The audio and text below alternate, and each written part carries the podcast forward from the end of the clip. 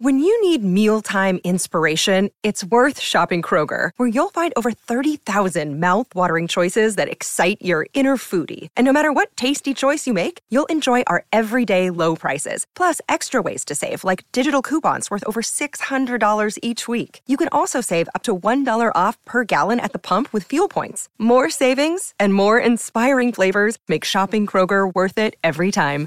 Kroger, fresh for everyone. Fuel restrictions apply you.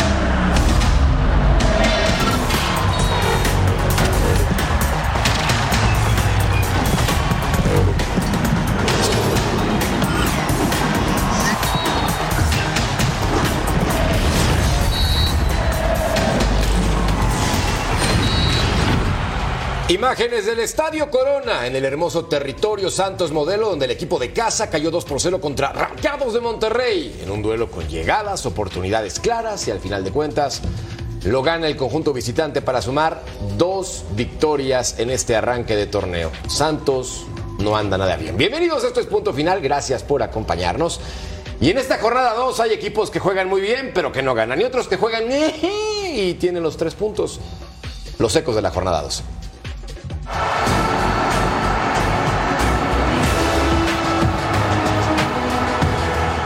Antes estamos jugando contra rivales que están se preparando a 30, 40 días, una pretemporada larga. El club está muy ordenado en el sentido de que si, si salir cualquier jugador va, va, va, a otro muy similar, de una calidad muy similar y cuanto a no, realmente no me preocupa. Malas porque perdimos. Creo que jugamos ante un gran rival, demostró la jerarquía que tiene. Siempre estábamos pensando que ha sido gol, ¿no? pero, pero tal vez con el VAR pues, pues se hubiese delimitado todo más exacto y tal vez hubiesen pitado gol o no, no lo sé. El resultado para nosotros no es malo, ¿no? Los rivales terminan haciendo daño es porque nosotros nos equivocamos. Y esto es lo que yo quiero de mi equipo. Valoro muchísimo la fuerza que viene de la banca, porque son jugadores que me están demostrando ambición de querer jugar.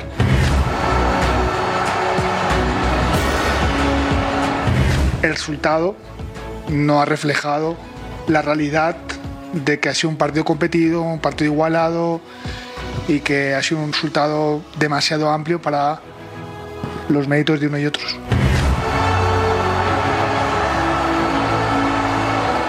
hemos dado un paso adelante. Creo que fue un equipo que, buscó el arco rival, que fue un equipo que siempre pensó en atacar. Eh, no hemos recibido prácticamente situaciones de gol. Hoy nos quedamos muy contentos no solo con el resultado, pero también con las formas. Hoy vimos un equipo con el balón bastante superior.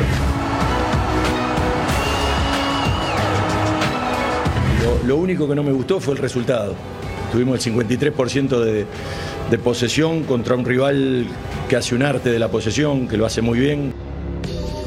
Hoy en punto final, Tigres domina al Guadalajara. Triunfo de Rayados, Águilas imparables. Robo merengue, Funes Mori fuera. ¿Por cuánto tiempo? Se los contamos. Gracias por estar con nosotros y es un placer. Bienvenidos, esto es punto final.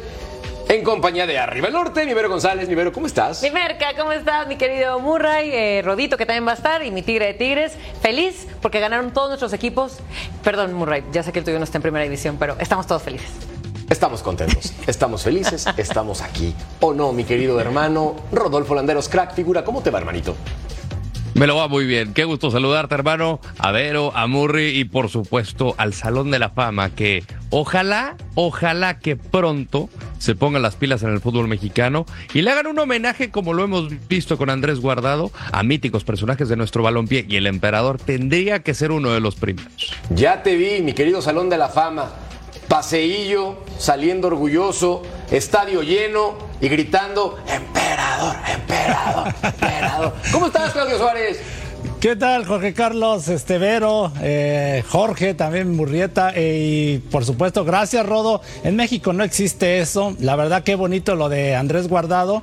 Eh, ojalá y, lo hiciera, ¿no? Yo ya me retiré hace muchos años. Sí, me han hecho un homenaje como recientemente a los Tigres, que se les agradece mucho, pero me hubiera encantado inmediatamente, ¿no? Cuando uno se despide de algún equipo.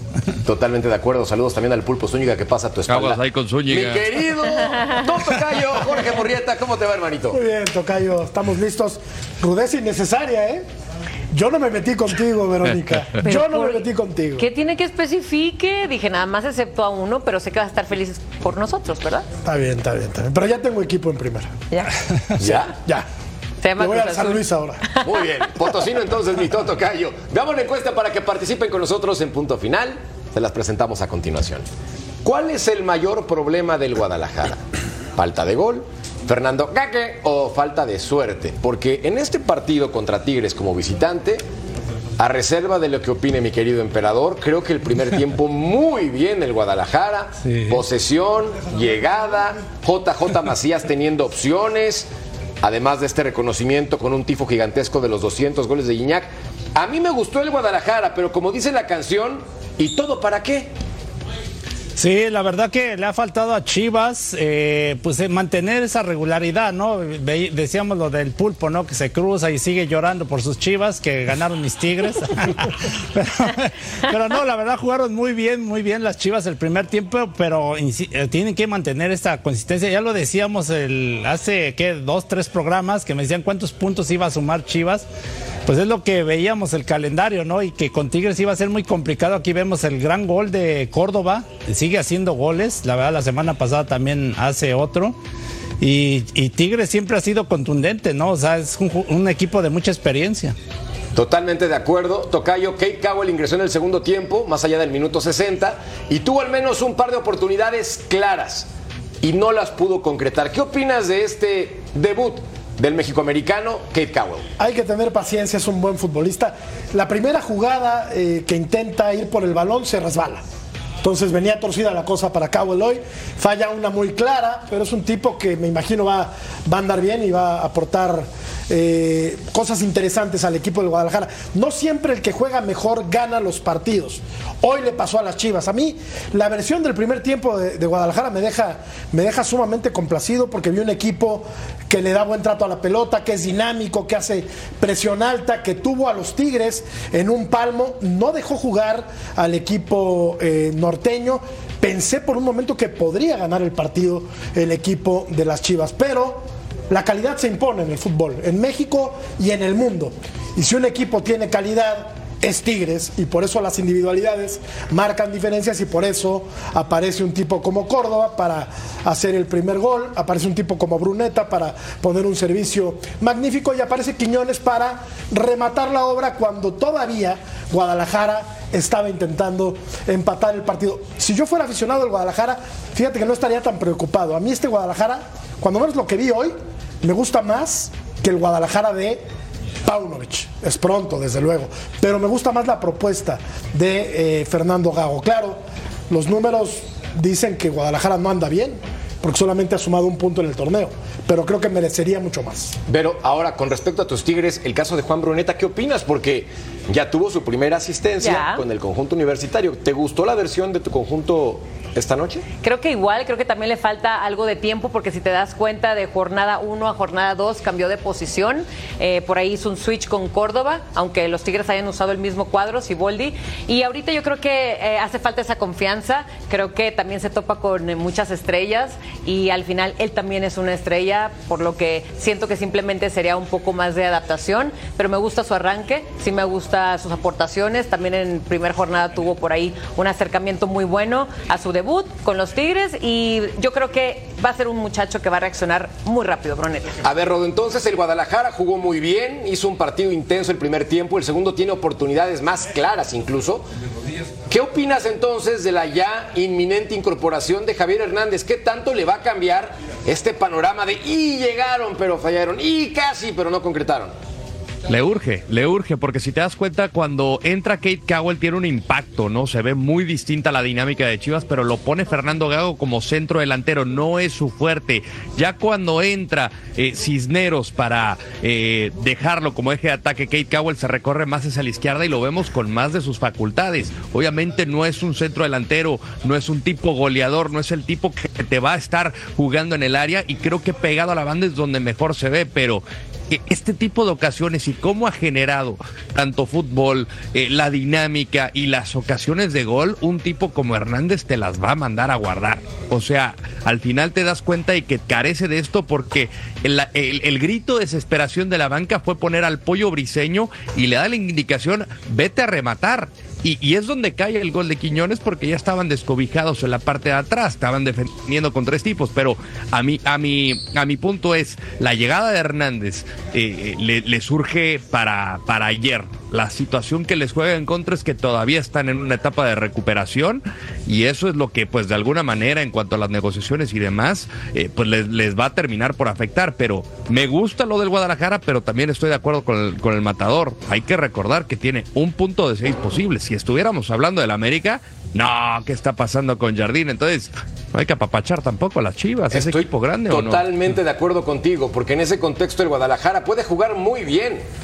Pero no es consuelo, emperador, y más cuando la institución del rebaño sagrado tiene que compararse con el América, porque es su igual hablando en tema de rivalidad. Históricamente ya las águilas lo rebasan por campeonatos, ya son tres. Entonces, yo sí creo que esto no puede ser de, ah, pues qué bonito juega. Qué padre, qué bien. Volvió a perder. Claro, no, no, yo, yo, sí lo comentaba, que se le debe de exigir eh, al inicio de la temporada, ¿no? No nada más es con jugar bien, sino obtener resultados, ganar, ¿no? Porque la semana pasada contra Santos Pasó algo similar, el primer tiempo muy bien, después Santos se va arriba en el marcador, incluso falla un penal este Harold Preciado y al último mandan a la desesperada al ataque al pollo briseño que le sale muy bien, él es el que propicia el empate, pero ahora eh, no, le funciona, ¿no? Porque se encuentra un Tigres que maneja mejor el resultado e incluso el gol que le anulan a Luis Quiñones para mí era legítimo, ¿no? Pero salió el árbitro que estorbó a, este Rangel, pero bueno, finalmente es otra derrota más y, es un solo punto, viene después, van creo que a Tijuana, luego reciben a Toluca y van a San Luis. Entonces tienen, en cierta manera, eh, se puede complicar cada vez más y a pesar de que juegue bien por, por, cierto periodo, pues no lo va a salvar eso a, a, Fernando Gago. Totalmente de acuerdo contigo. Antes de escuchar a mis compañeros en la mesa de punto final, también queremos escuchar a Fernando Gago y a Robert Dante Siboldi. A ver, es una derrota del campeonato. Eh, el partido que yo lo analizo, no lo analizo del resultado, porque si lo analizamos del resultado es muy fácil. Ganar es bueno, perder es malo. Entonces no lo analizo desde el resultado. Sí lo analizo que tuvimos un crecimiento muy grande. Desde la primera jornada a esta tuvimos un, crecimiento, que vamos a seguir en crecimiento, que trataré de que el equipo siga creciendo, que obviamente necesitamos ganar porque esto es un juego que necesitas ganar, esto está claro, pero creo que, desde la forma que los, que los chicos lo están insistiendo dentro del campo, de la forma que lo están jugando, creo que no tardará en llegar la victoria. Tenemos que trabajar para eso. Frustrado no, porque la verdad que, es el segundo partido del campeonato. Sí que hay que corregir algunos detalles, hay que seguir, pero creo que, en líneas generales el, partido fue bueno. Vivo así el fútbol, vivo así los partidos. Eh, no, le, no le dije nada al árbitro para que me saque una tarjeta amarilla, la verdad no la entendí. Es bueno el resultado para nosotros, ante nuestra gente que hoy vino a pesar del clima y del frío y de la lluvia, nos apoyó siempre. Entonces es bueno por el triunfo para ellos, pero también es, somos conscientes de que tenemos que mejorar en muchos aspectos. No estamos eh, obsesionados con eso, ¿no? De, ganar, no perder de local, pero siempre es bueno hacernos fuerte de local. Creo que hay que coordinarnos más, mejorar ciertos aspectos tácticos para, para este ser más eh, sólidos en defensa y ser más contundente en el ataque. La verdad que hoy eh, hicieron muy buena jugada entre, entre Juan y, Sebastián. Eso es lo que buscamos, que ellos eh, generen, que se conecten. Tigres tiene 20 partidos consecutivos sin perder en el estadio universitario con una docena de victorias, mientras que el Guadalajara acumula 327 minutos sin convertir gol como visitante. Para poder rebasar al América en campeonatos necesita tres títulos de liga. Tres. Y en este momento hago la comparación porque tanto se ha platicado de medir las cosas con la misma vara, Tocayo, y parece que una vez más se apapacha al Guadalajara con sí jugó bien, sí mejoró. Es poco tiempo, lo de Gago, dos partidos realmente no es parámetro. Pero un punto. Pero se le ve lechuras, ¿no?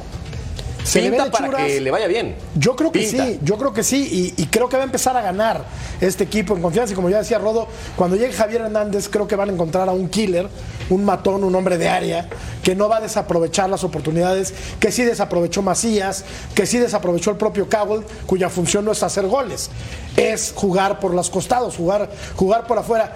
A mí, a mí me gustó lo de Guadalajara, no, no lo apapacho, ¿no? Y entiendo que un equipo grande como Chivas uno de los dos equipos más importantes de este país, está obligado a levantar títulos, torneo tras torneo, pero creo que puede empezar a funcionar el Guadalajara en la medida en que empiecen a ser más certeros de frente al arco, en la medida en la que encuentren los goles, porque si no anotas no aspiras absolutamente a nada. Aquí los números de, de que insisto, no empezó bien, se resbaló en su primera intervención. Claro, la cancha estaba muy, muy Sí, mojada, estaba pero desde ahí dije, hoy no viene derecho, hoy no anda derecho. Que no es centro delantero, Vero. Kate Cowell no es centro delantero. Con San José Earthquakes tuvo destacada participación pegado a la banda izquierda, haciendo incorporaciones al centro. Entonces, no pensemos que es la solución como el eje de ataque número 9. Tiene que ser JJ Macías o en el futuro próximo Javier Hernández. No, por supuesto, creo que él viene a apoyar con su velocidad, con su físico, con su manera de encarar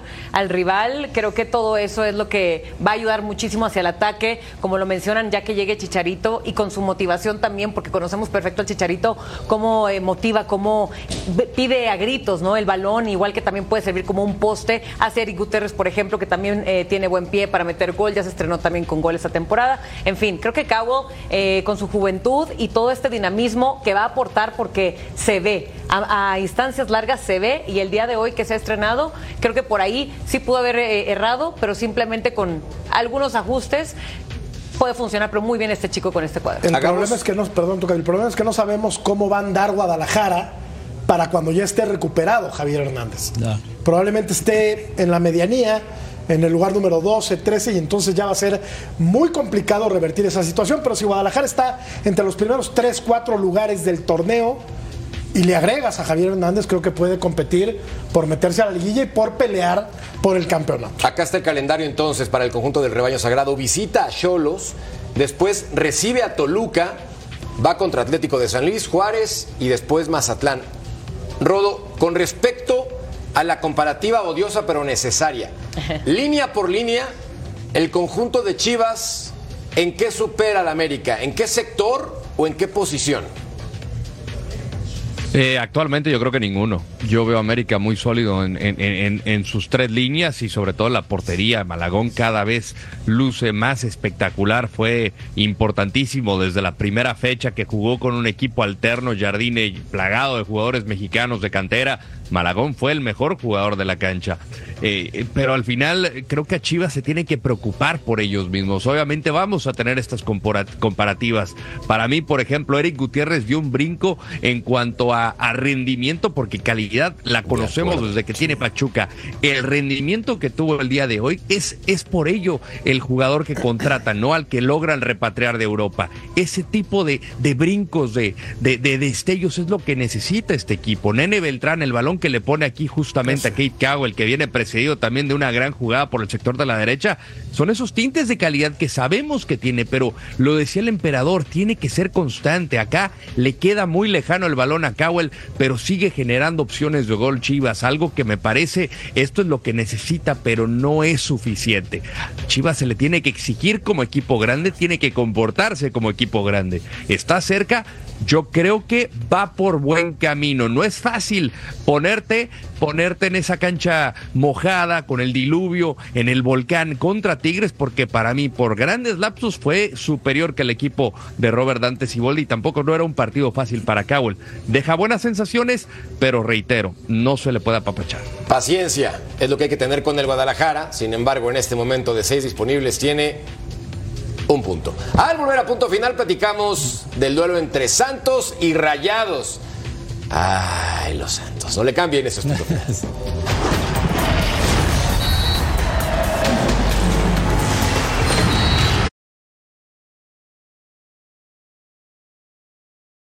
Another day is here, and you're ready for it. What to wear? Check. Breakfast, lunch, and dinner? Check. Planning for what's next and how to save for it? That's where Bank of America can help. For your financial to dos, Bank of America has experts ready to help get you closer to your goals. Get started at one of our local financial centers or 24 7 in our mobile banking app. Find a location near you at bankofamerica.com slash talk to us. What would you like the power to do? Mobile banking requires downloading the app and is only available for select devices. Message and data rates may apply. Bank of America and a member FDIC.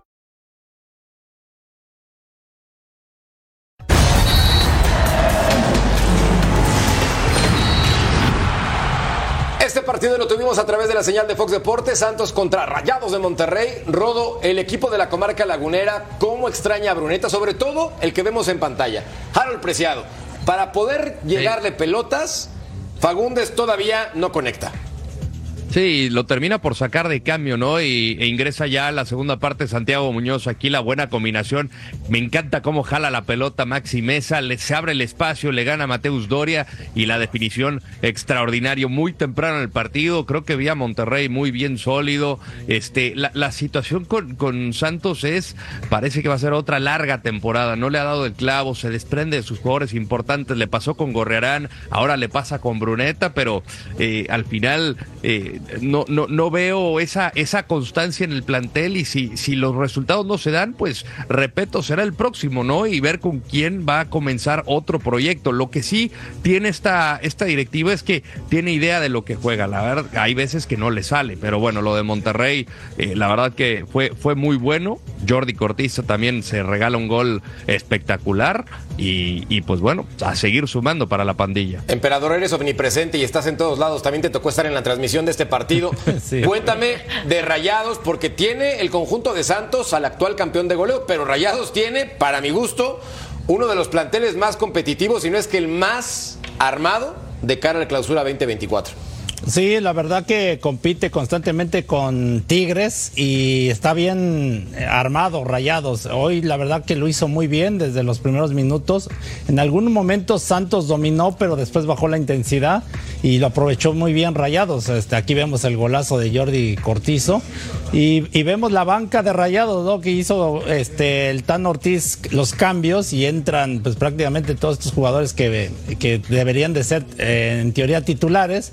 La verdad, Rayados es uno de los candidatos para también salir, buscar el campeonato. ¿eh? Pero ¿qué diferencia hay entre los Tigres que son multiganadores en los últimos años y Rayados? Porque ambos le invierten millones y millones de dólares literal. Sí, ya lleva años, ¿no? Que estos dos equipos norteños compiten muchísimo. Ve y... nomás.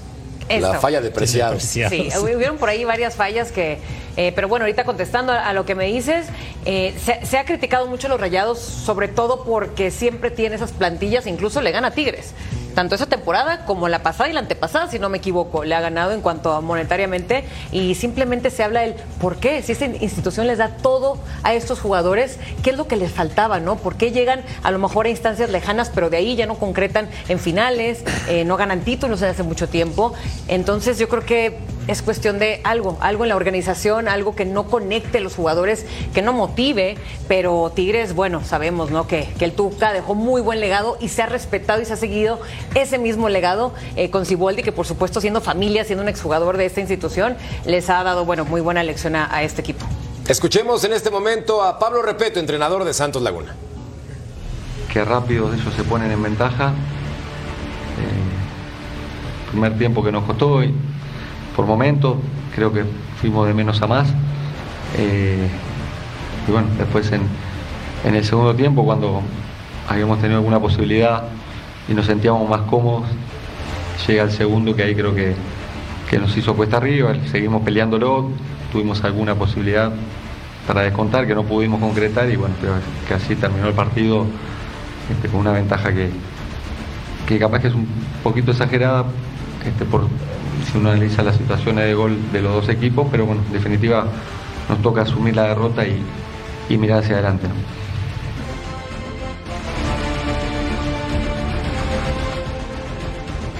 Pablo Repeto, entrenador tocayo que en resultados muy cortito. muy cortito. 13 El, el 2-0 es, exa- 13 derrotas, dice el el 2-0 es, es exagerado. Contamos siete opciones claras de gol del equipo de Se Monterrey. comieron un penal también, Doria, ¿eh? también, de acuerdo. Doria está irreconocible. Un equipo que se defiende tan mal como Santos desde el torneo pasado puede aspirar a muy poco porque eh, basaba toda su estrategia en la ofensiva, ¿no? Porque tiene apreciado, porque tiene a Dubán Vergara, porque tenía a Bruneta, ahora ya no lo tiene. Y si encima te quitan jugadores, no te refuerzas bien y te defiendes de manera desastrosa, quiere decir que va a ser, como dice Rodo, una temporada larguísima, lastimosa. Yo no veo por dónde este equipo lagunero pueda, pueda repuntar y sí creo que, que haya algún tipo de, de movimientos a nivel de dirección técnica a mitad del torneo, porque no veo cómo Santos, por lo exhibido el día de hoy, en casa, contra un rival poderoso, sí, como Monterrey, pero que tampoco espanta a nadie, como si espantan América y Tigres, se vio completamente a la deriva. Creo que pues va a haber cambio pronto ¿eh? en la dirección técnica del equipo de El Santos. Ya aguantaron un, un torneo completo a repeto. No pasó nada. Creo que ya ahora tiene que probar por qué lo trajeron al fútbol mexicano y pues no le veo futuro. Ignacio Ambriz está disponible, Santos. Mira. Anda libre, que por cierto está cerca de llegar a un pleito con Toluca porque no le han pagado, según él, lo que le corresponde por ley. Pero ese es otro tema. Ahora escuchemos al Tan Ortiz. Monterrey tiene que ser protagonista en el lugar donde vaya a jugar, tanto de local como de visitante, salir siempre a proponer, a buscar el resultado. Eh, sí, hoy puedo decir que estoy, que estoy perdón, contento con la plantilla que tengo, es una plantilla ya cerrada con, con una nueva incorporación que, si no lo saben, se lo digo a creo que está ya prácticamente cerrado, cerrado mejor dicho, hoy estoy feliz con el trabajo de la directiva, ha hecho un trabajo excepcional. Cuatro torneos como entrenador Fernando Ortiz en Primera División de México Emperador. Ahora viene Gerardo Arteaga, otro mexicano que probó suerte en Europa. Y para mi gusto luce el plantel más completo, pero Fernando Ortiz tuvo tres semifinales perdidas con América y luego el torneo pasado cuartos de final enfrentando a Atlético de San Luis. Si no mete a rayados al título, es decir, si no entrega la copa, ¿qué emperador? No, bueno, lógico, hay mucha presión en, Monterrey por lo mismo de que ya lo mencionaste, ¿no? Eh, se ha quedado fuera y sobre todo cuando le dieron las gracias a Bucetis, ¿no? Que quedó de líder y por haber perdido con los Tigres lo echaron.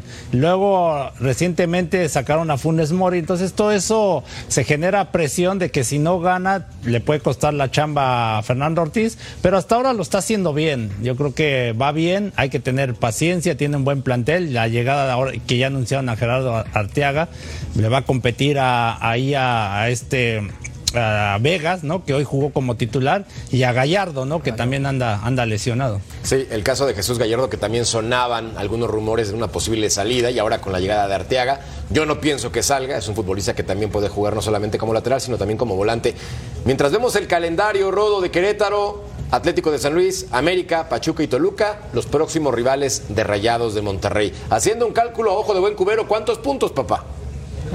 A ver, yo creo que le ganan a Querétaro, por ahí pueden superarle a San Luis, pierde contra América, le ganan a Pachuca y ah, ese partido contra Toluca, yo creo que para como la veo va a ganar Monterrey. Eh, la verdad no quiero hacerme ilusiones con los diablos, hermano, Eh, pero agrégale, o sea, eh, más allá de lo que te puede dar Arteaga, se recupera Gallardo si es que no se va a Chivas. Tienes que recuperar a Romo, tienes que recuperar a Medino. O sea, la cantidad de jugadores que te puedes dar abasto. O sea, yo cuando vi esa, esa banca que separa Canales, que separa Brandon Vázquez, que separa Corona. a Jaciel, que es un chavo de cantera, o sea, Tecatito Corona, te pueden cambiar el rumbo del partido. Creo que no tuvieron una influencia directa ya en la parte final del partido. Estaba ese penal de Vegas justamente que increíblemente no se la marcaron a favor de Santos, pero Monterrey tiene para competir. Le falta eso, ¿no? El, el, el que mentalmente se la crean que están al nivel de América y de Tigres. El ADN ganador, ¿no?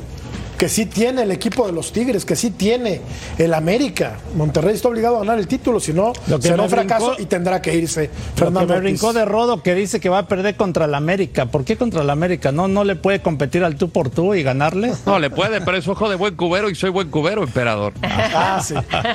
Si alguien Ya se sabe de también el Rodo. es Rodolfo Landeros. Al volver hablamos del América. Pausa en punto final.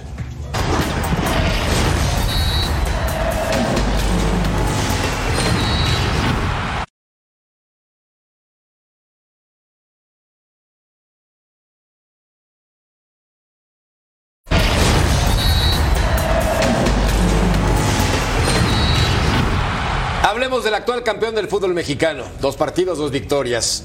Lo hizo bien contra Querétaro, solvente, práctico. Creo que esa es la mejor definición. Práctico, tocayo. Bien, no fue espectacular.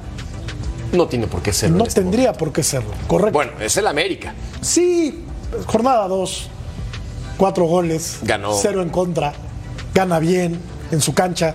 Se le complicó poquito el primer tiempo al América, pero lo terminó resolviendo con lujo de facilidad. Eh, Me, me llama mucho la atención la capacidad eh, para hacer, para, para mutar del equipo de, de André Jardine. Vimos ayer a un tipo que puede jugar como volante de contención.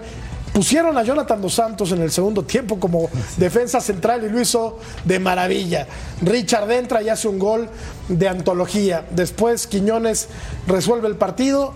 El América va a andar así, me parece, durante todo el torneo y vuelve a ser el rival a vencer. Yo creo que hay, hay dos equipos que juegan en una liga diferente, que son América y Tigres, aún a pesar de que a Tigres le haya costado un mundo el partido contra el Guadalajara. Creo que los dos van a estar, cuando menos, en semifinales. Este América, juegue donde juegue, porque eventualmente tendrá que salir del Azteca, puede hacer un torneo itinerante, ¿no? Como en los circos, puede andar de saltimbanqui, placeándose, digamos, para que toda la República vea al equipo más poderoso del país, que es el América. ¿Cómo te gustaría ver al América de local en el volcán, Vero? Ay, me encantaría, pero más me encanta tu vocabulario, me, me gustan mucho tus palabras. Eh, aprendo mucho de ti, compañero. Pero, ¿sabes qué? E- Eso es lo padre, Lo ¿no? que De- dices no tiene sustancia, pero, de ver. pero hablas bonito.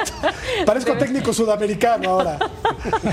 No, que, que eso es lo, lo bueno, ¿no? De equipos constantes, de equipos que si se refuerzan bien o no, si ganaron algo el torneo pasado o no, pero que vayan en su vida. Y a mí me gustan los que son constantes, como lo es un América, como lo es un Tigres, como lo es un Rayados. Incluso Rayados siempre da torneos muy sólidos, te dan confianza, ya sabes a lo que van a jugar.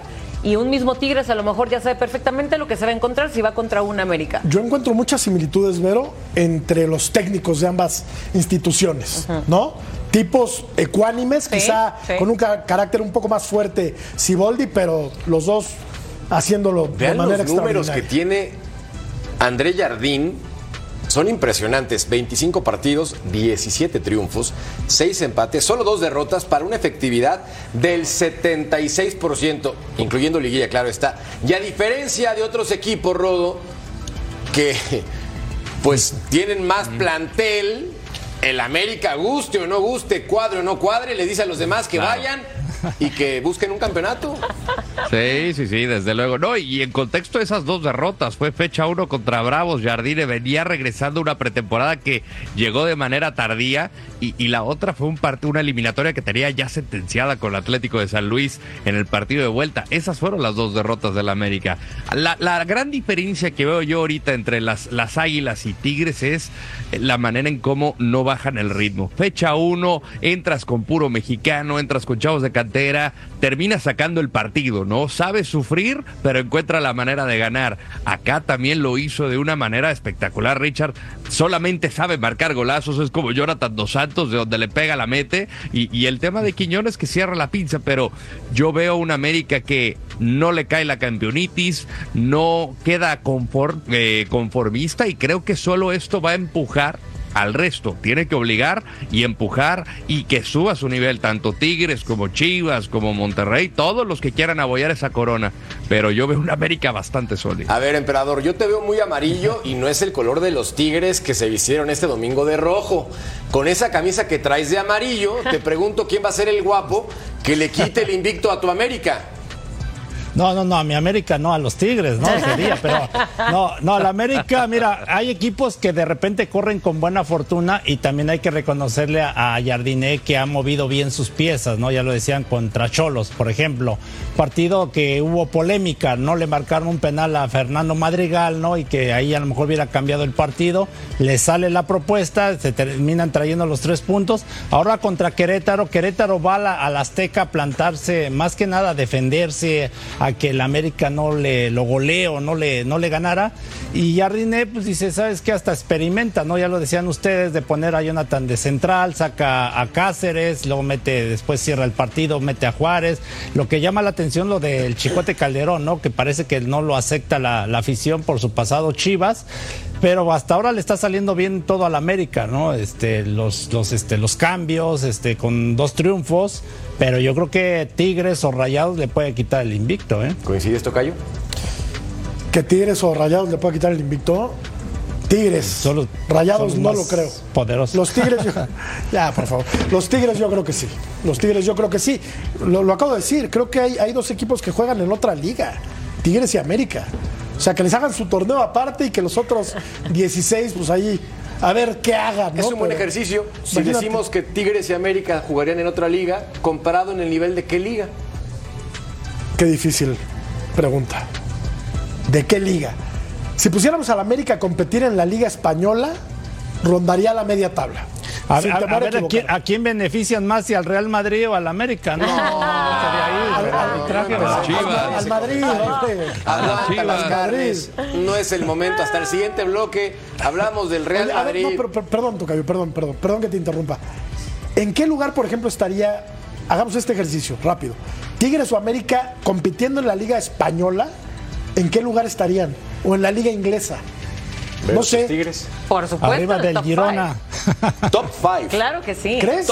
Claro no que no sé sí. si tanto, pero Ya. tampoco estarían Media por tabla descender. para ¿eh? abajo. No, no creo. Media tabla para abajo. No, no, Son, no. son- No, son- media- son no, Rodo, media equipos que entre más arriba. le pongas un rival fuerte, más mejor juega, perdón. Top 5. Sí. En la Premier, por ejemplo. No. No. Top En la 15. Premier no. No, en la. Liga Española sí. Sí. Top 15. Real Madrid, 15. Barcelona, Girona, que De anda la con todo, mexicana, la que Atlético más de se le Madrid. compara, la española. Y de ahí, entonces bájalos al 5. Rodo, ¿coincides? No, pues yo media tabla. Yo creo que la distancia entre los equipos Por eso. mexicanos y Liga Española es todavía muy distinta. O sea, agrégale Betis, Atlético de Madrid. Pero no estarían este, por descender. Mallorca. no estarían El por Mallorca. descender, Rodó. Eh, no, por descender no, pero No media tabla para abajo. O sea, sí, no, no, media tabla para abajo. Bueno, hablemos mejor de la No, en tabla la, pre- general, en la Premier porque- creo que sí. En la puede En la Premier ahí sí pueden pelear el descenso, Ahí los dos. ser. Porque para mi gusto es la mejor liga del planeta. Sí. Acá vemos al América como líder general. Atlético de San Luis y Necaxa también están peleando en la parte alta de la tabla. Mis respetos para los dos. Tigres, Toluca y Rayados en este momento se encuentran también ocupando las primeras plazas del fútbol mexicano. Al volver tendremos que meter a la polémica con el Real Madrid porque hay argumento de robo. Y el emperador se va a despeinar. Pausa. No, no, no, vamos a ver las culé, emperador.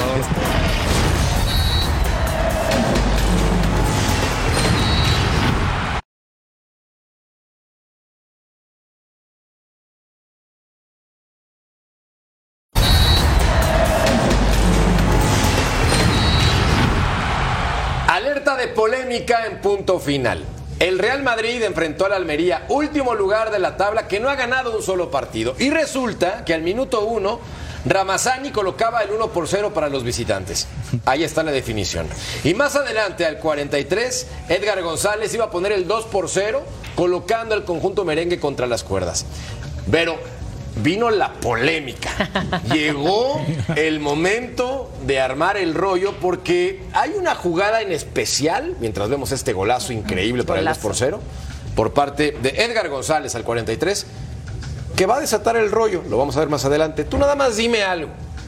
¿Fue robo por parte de la Liga y el Real Madrid para estos tres puntos? Sí, yo no te, y por qué. yo te voy a decir algo. El árbitro comete uno de los errores más insólitos que puedan recordar en esta era del VAR. Ajijo. Sí, para mí fue robo, para mí está repetición tras repetición tras repetición, más que claro que este balón choca en el bíceps de Vinicius. En el bíceps. Y que aparte el movimiento que agrega Vinicius para meter ese balón da todo clarísimo a entender que fue esa intención y sí, para mí fue el bíceps y yo sí lo vi. Acá hay otra jugada polémica en la cual le dan un manotazo a Bellingham. Era el 3 por 1, emperador. Y tú dices que le dieron un cariñito. No, yo- quiere proteger el balón, ¿no? Y le da ahí el, el manotazo a el Lopi, ¿no? Es el que le da el manotazo y bueno, era el 3 a 1, lo terminan anulando, pero en, las, en los tres goles del Real Madrid hay polémica, ¿no? Porque, bueno, primero el tres. penal, en el penal, el primer penal que lo cobra bien Bellingham, este, creo que es falta, ¿no? Y termina marcando mano. Luego el gol ya veíamos de Vinicius, ¿no? Con, precisamente con la mano y el, el gol que le anulan al Almería. Por eso se queja, se están quejando, ¿no? A ver, vamos a analizar más adelante mientras vemos el 3 por 2 cortesía de Dani Carvajal al 99. Tocayo, allá también se agregan. Este sí fue bueno. Este sí fue bueno. Este sí, Este sí. estás diciendo que los otros dos no. Es que el, de, Este el de sí. Vinicius es, es- es descarado, ¿no? O sea, le hace así. Grosero. O sea, A ver. remata con la mano. Vamos a ver el video. Estoy de acuerdo que mano sobre gol es gol, pero para el otro lado. Vamos a ver el video. ¿No? Acá viene la jugada polémica, una de las jugadas polémicas, como bien dice el emperador. Yo veo el remate con el hombro. Es lo que percibo, pero hay dos tomas que me hicieron dudar. La en una, esta. claramente es el hombro, y acá, Ah, Mano. eh, acá eh. yo creo que es hombro, claro. brazo, bíceps. O sea, a, a ver, Rodo, pon un poco Yo de te contexto aseguro acá. Yo que si creo es al ahí se- revés. ahí parece hombro. Pero si es- si es al revés, Mira, primero lo, no lo primero lo que llama la atención es que nadie de la Almería, de los que los tres que estaban en el área, la, la reclama. Eh, yo cuando reviso esas dos jugadas, a mí me parece que hay algo, hay algo, digamos, poco ortodoxo. Se hizo público la conversación en el bar con Fran, el silbante central, y la gente que estaba en comunicación. Están observando si hay falta en ataque. No existe. Y luego le dice, le da en el hombro. Pero las tomas que le muestran al silbante central, que están públicas ahí en la Real Federación Española de Fútbol, esta, por ejemplo, esta que estamos viendo bajo la lupa, esta no se la mostraron, que me parece que es la más clara. Manota, Entonces, revisando, exactamente, para, para mí es una mano. Para mí este gol debió de haber sido invalidado. Nos han dicho cualquier cantidad de veces los árbitros de que, eh, según esto, que con la manga del jersey de fútbol, si toca esa parte, eh, no es mano. A mí me parece que aquí la manera en cómo tiene estirada eh, el, el brazo Vinicius es muy clara, se ayuda para hacer contacto con el brazo, lo tiene extendido y con eso eh, se, se ejecuta el tanto del empate. Las otras dos jugadas serán controversiales o no, a mí me parece que estuvieron bien revertidas las situaciones. Esta me parece que es la más dudosa, pero volvemos a lo mismo. El momento que le enseñan al árbitro central la jugada, las tomas que le mandan, esta no la tenía, que era la más clara Mira, de todas. Perspectiva es lo que acaba cambiando las reglas de este partido. Te voy a explicar lo que tú estabas totalmente argumentando de justa razón. Lo que presenta el Almería después en Twitter es el video con la comunicación. Lo presentamos para que pongamos en contexto qué imágenes tuvo el árbitro central en su monitor. Te recomiendo un on-field review para que valores eh, la no mano, la posible no mano. Dame la inversa derecha, inversa derecha. Esta, para punto de contacto, ahí. Fran, te voy a mostrar, ¿vale? Le da en el hombro derecho, ¿vale? Ahí la tienes. Dale, lánzamelo. Ponme Vamos a ponerla super slow. Le da en el hombro. Valora tú la posible falta en ataque. Pero Para, para mí, Tenemos de ahí- no hay. Coincido contigo. Y la pelota impacta en el hombro para la, para la Fran. Eso es. Dame high behind. Te pongo high behind también. Vale, te, un frame más. Después párale en el punto de contacto para que se vea, por favor.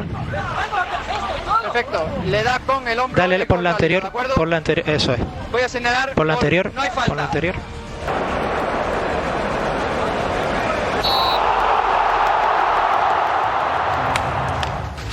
En la toma que le presentan al silbante, en la primera, parece hombro. En la primerita, parece hombro. Pero resulta que al silbante, y acá viene la polémica Tocayo, no le presentaron otras tomas donde sí parece que es con el antebrazo. Que es mano. Que termina siendo mano. E incluso, y te digo más, algo de lo que no se ha hablado, y que apenas me estoy dando cuenta, incluso parece que está agarrando Vinicius al jugador de la Cometiendo Almería. falta. Cometiendo falta. O sea, era falta y mano. Y que terminó siendo gol del Madrid, porque el arbitraje en el mundo es así. Ante la duda América, ante la duda Madrid, ante la duda Boca. Así es el fútbol en todo el planeta, ¿o no? Nos pasó hace coraje. poco la Copa de Francia con Álvaro Izquierdo Vero, justamente con el Olympique de Lyon, con el Bergerac de la cuarta división. Estaban haciendo un gran partido los de la cuarta división de la pirámide de francesa de fútbol y les expulsan a un jugador al Bergerac, luego les terminan señalando una falta que no había pitado inicialmente, no tienen bar para revertir la situación. Entonces, este tipo de, de- de jugadas generalmente favorecen al grande. Mira, ahí parece hombro, emperador. Ahí, ahí Sí, parece hombro. Sí, no estoy toma de diciendo que sea hombro. Ahí No, no, no. parece. Claro, pero la toma de frente ahí se ve claramente, incluso comete falta para mí, Claro. mi punto de vista. Sobre Kei- Kaiki, ¿no? Kaiki, el central de, de Kaiki, Almería. sí. Pues en España es un alboroto total, donde argumentan que el arbitraje no está haciendo las cosas bien. Incluso Xavi Vero se quejó públicamente diciendo, pues ya para qué. Ah, ya hablando, Xavi. Pero. Xavi, pero Xavi se queja de todo. Es que es blanco, es que es azul, es que el tobillo, es que mi jugador. También Xavi, perdón, pero se queja de cualquier cosa. Pero sí te voy a decir algo. En realidad sí da coraje que esto afecta a un equipo que está hundido en la tabla y favorece al equipo que condiciona fecha tras fecha a los árbitros. Al hijo de los tiros, otra vez. ¿Condiciona a los árbitros fecha tras fecha? Sí. Es una muy fuerte declaración, Rivero. Lo cual no le quita la grandeza Porque ahí tendremos que empezar al Real Madrid, ni que es mucho mejor equipo que los demás. Ahí tenemos que empezar Podría- a podrían ganar sin estos. Pero eso pasa. Podrían ganar fácil sin esto, el Madrid.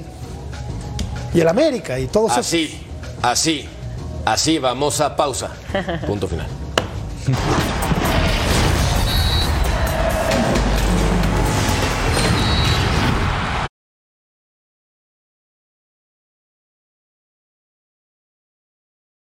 Let's go.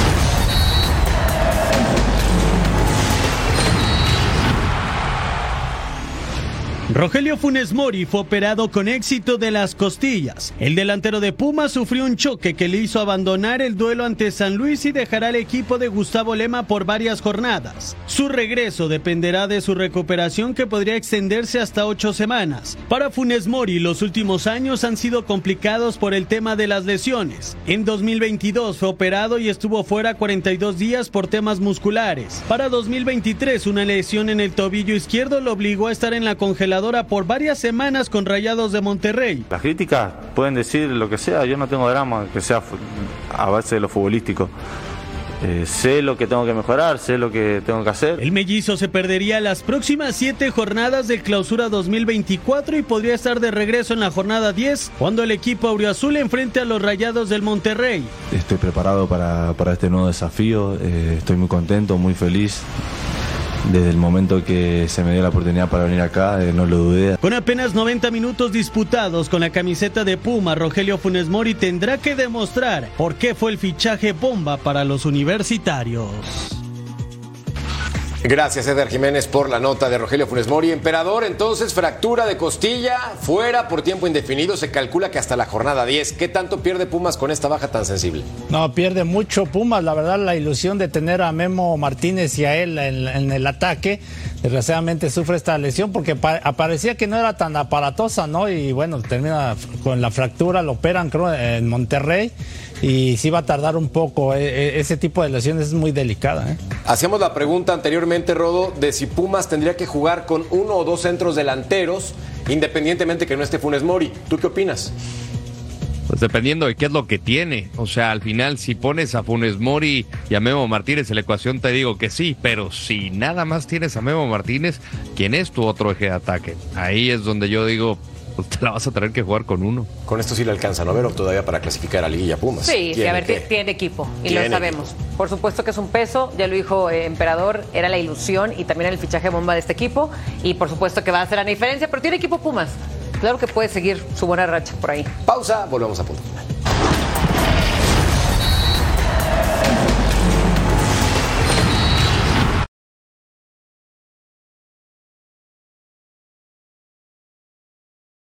¿Cuál es el mayor problema de Chivas? Resulta que la falta de gol. Sí, eh, pues sí. Nos vamos a nombre de Vero, a nombre de mi querido Rodo, a nombre de mi querido Toto Cayo, de mi querido Emperador. Gracias. Todos los sports a continuación. Chao, hasta la próxima.